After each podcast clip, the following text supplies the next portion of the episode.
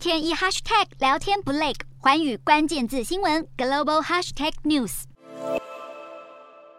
南韩最大企业三星集团不只是全球科技大厂，三星品牌的业务更是深入南韩民众的生活，从出生到死亡，通通包办。南韩民众能在三星旗下的医疗中心出生，而在就学期间利用三星的平板读书学习。大学进入三星拥有的成军馆大学，接着他们可能住进三星盖的公寓大楼，大楼内配备的设备跟电子产品也都是三星制造，甚至最后能在三星旗下的殡仪馆走完生命最后一程。三星创立至今，已经成为南韩的经济龙头。三星对南韩有多重要？看看各大企业的营收数字就知道。三星营收占南韩二零一九年 GDP 百分之十六点四，其次是现代汽车占百分之九点七，南韩半导体大厂 SK 海力士占百分之八点四，LG 百分之六点四，乐天百分之三点三。